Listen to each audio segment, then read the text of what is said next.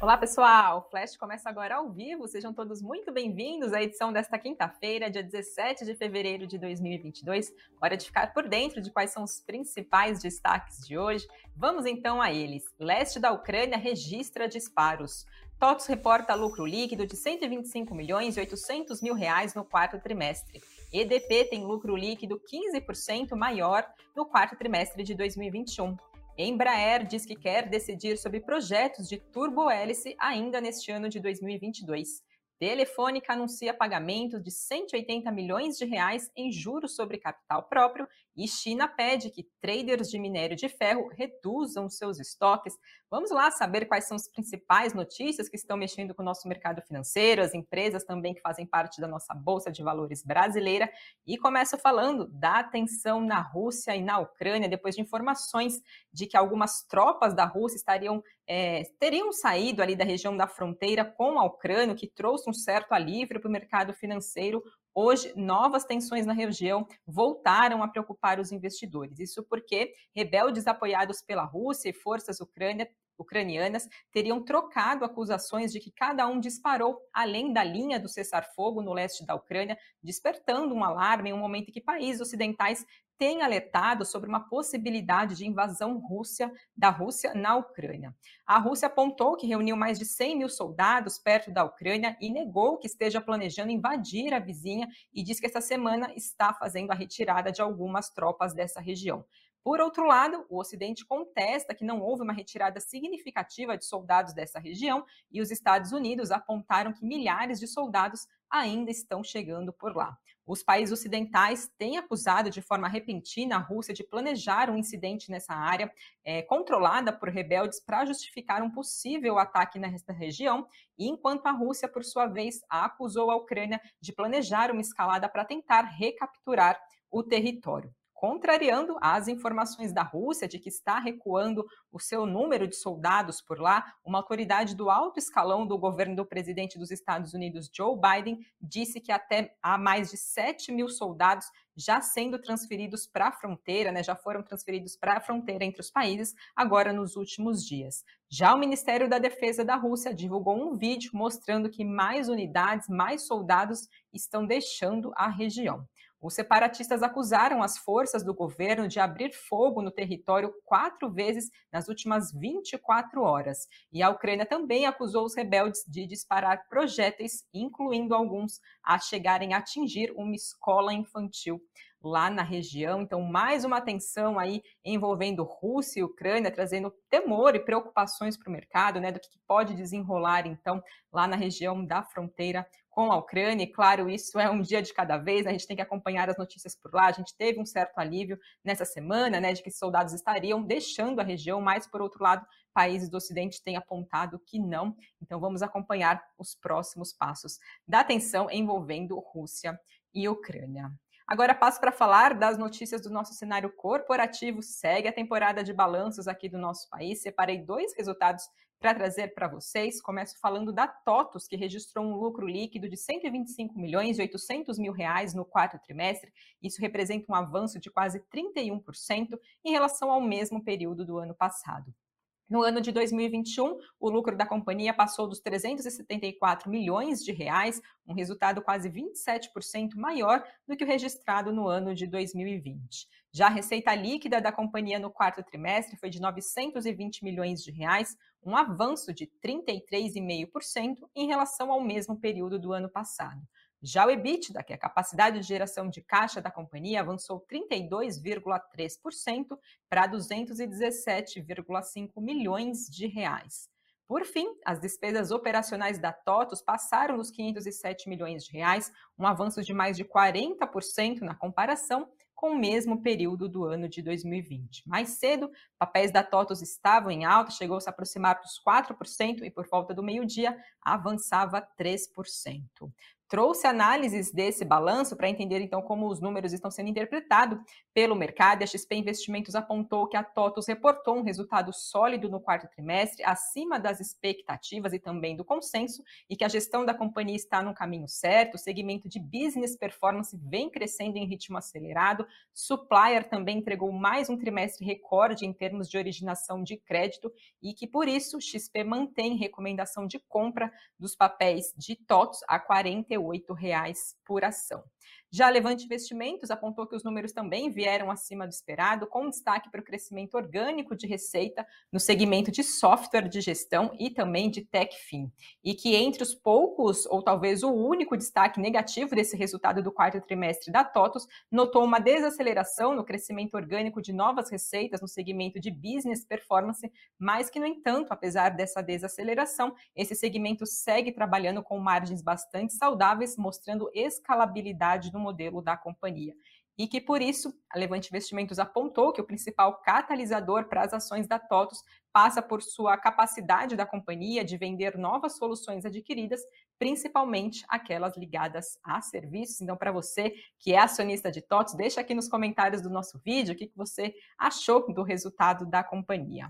Quem também divulgou seus números do quarto trimestre de 2021 foi a elétrica EDP Brasil, que registrou um lucro de 809 milhões de reais, uma alta de mais de 15% em relação ao mesmo período do ano de 2020. Considerando o ano de 2021 como todo, o lucro passou dos 2 bilhões de reais, um avanço de mais de 43% em relação ao ano anterior.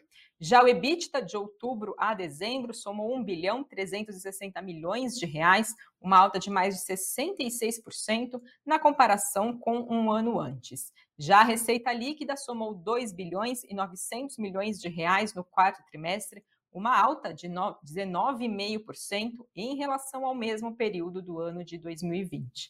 A empresa anunciou ainda que pagará dividendos e juros sobre capital próprio de 1 bilhão e 200 milhões de reais, o que corresponde a R$ 2,18 por ação. A Levante Investimentos apontou que os números da companhia vieram sólidos, impulsionados principalmente pela venda de ativos realizados no período. E lembrou que em outubro a companhia foi a campeã, a vencedora do leilão da, da Celg Transmissão, com a operação tendo sido concluída agora no último dia 7 de fevereiro, e com isso a Celg T passou a ser dominada pela EDP Goiás e o que deve esperar dessa negociação, desse processo, é, esse desempenho pode ser refletido no resultado da companhia já nos próximos resultados, nos próximos balanços, então, a serem divulgados pela empresa. Papéis de EDP também estavam em alta por volta de 2%.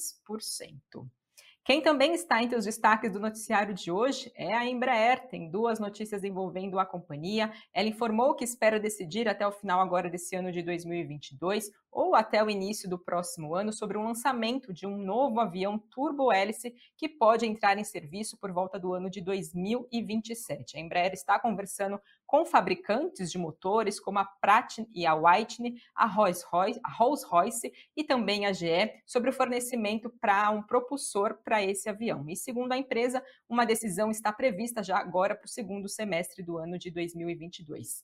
Lá em meados de agosto do ano passado, o vice-presidente da companhia chegou a afirmar que a empresa estava estudando um desenvolvimento de uma aeronave turbo-hélice que vai usar o mesmo design dos, dos jatos comerciais da companhia, com os motores sendo instalados na cauda. Essa aeronave seria capaz de transportar entre 70 e 90 passageiros e o consumo de combustível, segundo a companhia, seria de pelo menos 20% menor do que o dos jatos, além também de ser uma aeronave mais silenciosa para os passageiros.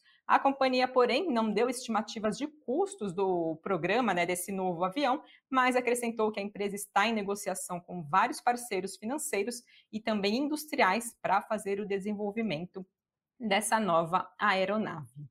E ainda também, falando de Embraer, temos notícias da IVE, que é uma empresa da Embraer, que junto com a Sky Sports, que é uma líder de fornecimento em infraestrutura para veículos elétricos de decolagem e aterrissagem vertical, que são os chamados e-volts, anunciaram hoje uma parceria que vai apoiar o desenvolvimento de um novo conceito de operação para a mobilidade aérea avançada, incluindo também a mobilidade aérea urbana, para o Departamento de Aviação Civil do Japão. Essa iniciativa tem como objetivo dar uma visão compartilhada do espaço aéreo, de operação, infraestrutura e também de outros benefícios que capacitem essa operação lá no Japão. A fabricante brasileira diz que a colaboração desse processo envolve parceiros e também as necessidades dos usuários, da comunidade japonesa e também de outros públicos interessados. Então, mais um passo envolvendo a Embraer. Trago também notícias da Telefônica Brasil. Atenção, pagamento de proventos. A companhia anunciou que o Conselho de Administração da empresa aprovou o pagamento de juros sobre capital próprio num valor bruto de 153 milhões de reais, com base no balanço patrimonial de 31 de janeiro, agora do ano de 2022. Com a retenção de 15% de alíquota de imposto de renda na fonte, né, como acontece, o valor líquido por ação será de 9 centavos por papel e vai ser pago até o dia 31 de julho de 2023, com uma data ainda a ser definida pela empresa. Esse pagamento vai levar em conta quem tiver posição acionária em Telefônica no dia 25 de fevereiro, agora do ano de 2022. Temos notícias também, pessoal, da Enalta, a petroleira brasileira, informou o retorno de uma operação no posto 7, que fica em Campo de Atlanta, na Bacia de Campos, permitindo que essa área volte a produzir 12,5 mil barris de óleo equivalente por dia lá. E esse retorno de poço, segundo a companhia, acaba contribuindo para a produção total da empresa, de que, de, que é de 21,5 milhões de barris de óleo equivalente por dia. A Enalta também afirmou que conta com outras duas bombas que vão ser enviadas para manutenção, devendo estar disponíveis já agora, ainda no ano de 2022. Lembrando que a Enalta é operadora e detém 100% do campo de Atlanta. E agora trago uma notícia do exterior, mas que está mexendo com as nossas companhias aqui brasileiras, Gerdau, CSN, lá na China, apontou o planejador estatal da China, disse que alguns comerciantes de minério de ferro é, para liberar, pediram para eles liberarem os estoques que estão excessivos e também fazer a redução dos volumes a níveis considerados razoáveis pelo país, depois de uma investigação conjunta com o regulador de mercado de Qingdao, que é um dos maiores portos de minério de ferro lá da China. A Comissão Nacional de Desenvolvimento e Reforma do país diz que ela, junto da Administração Estatal de Regulação de Mercado, tomaram conhecimento de algumas mudanças de estoques de minério de ferro nesse porto de Quindão e restauraram uma lista de empresas com rápido crescimento, que estão reportando rápido crescimento nos seus estoques. As autoridades também pediram aos traders da região que ajudem a verificar se há alguma irregularidade no mercado de minério de ferro, como uma tática para acumular ou aumentar os preços.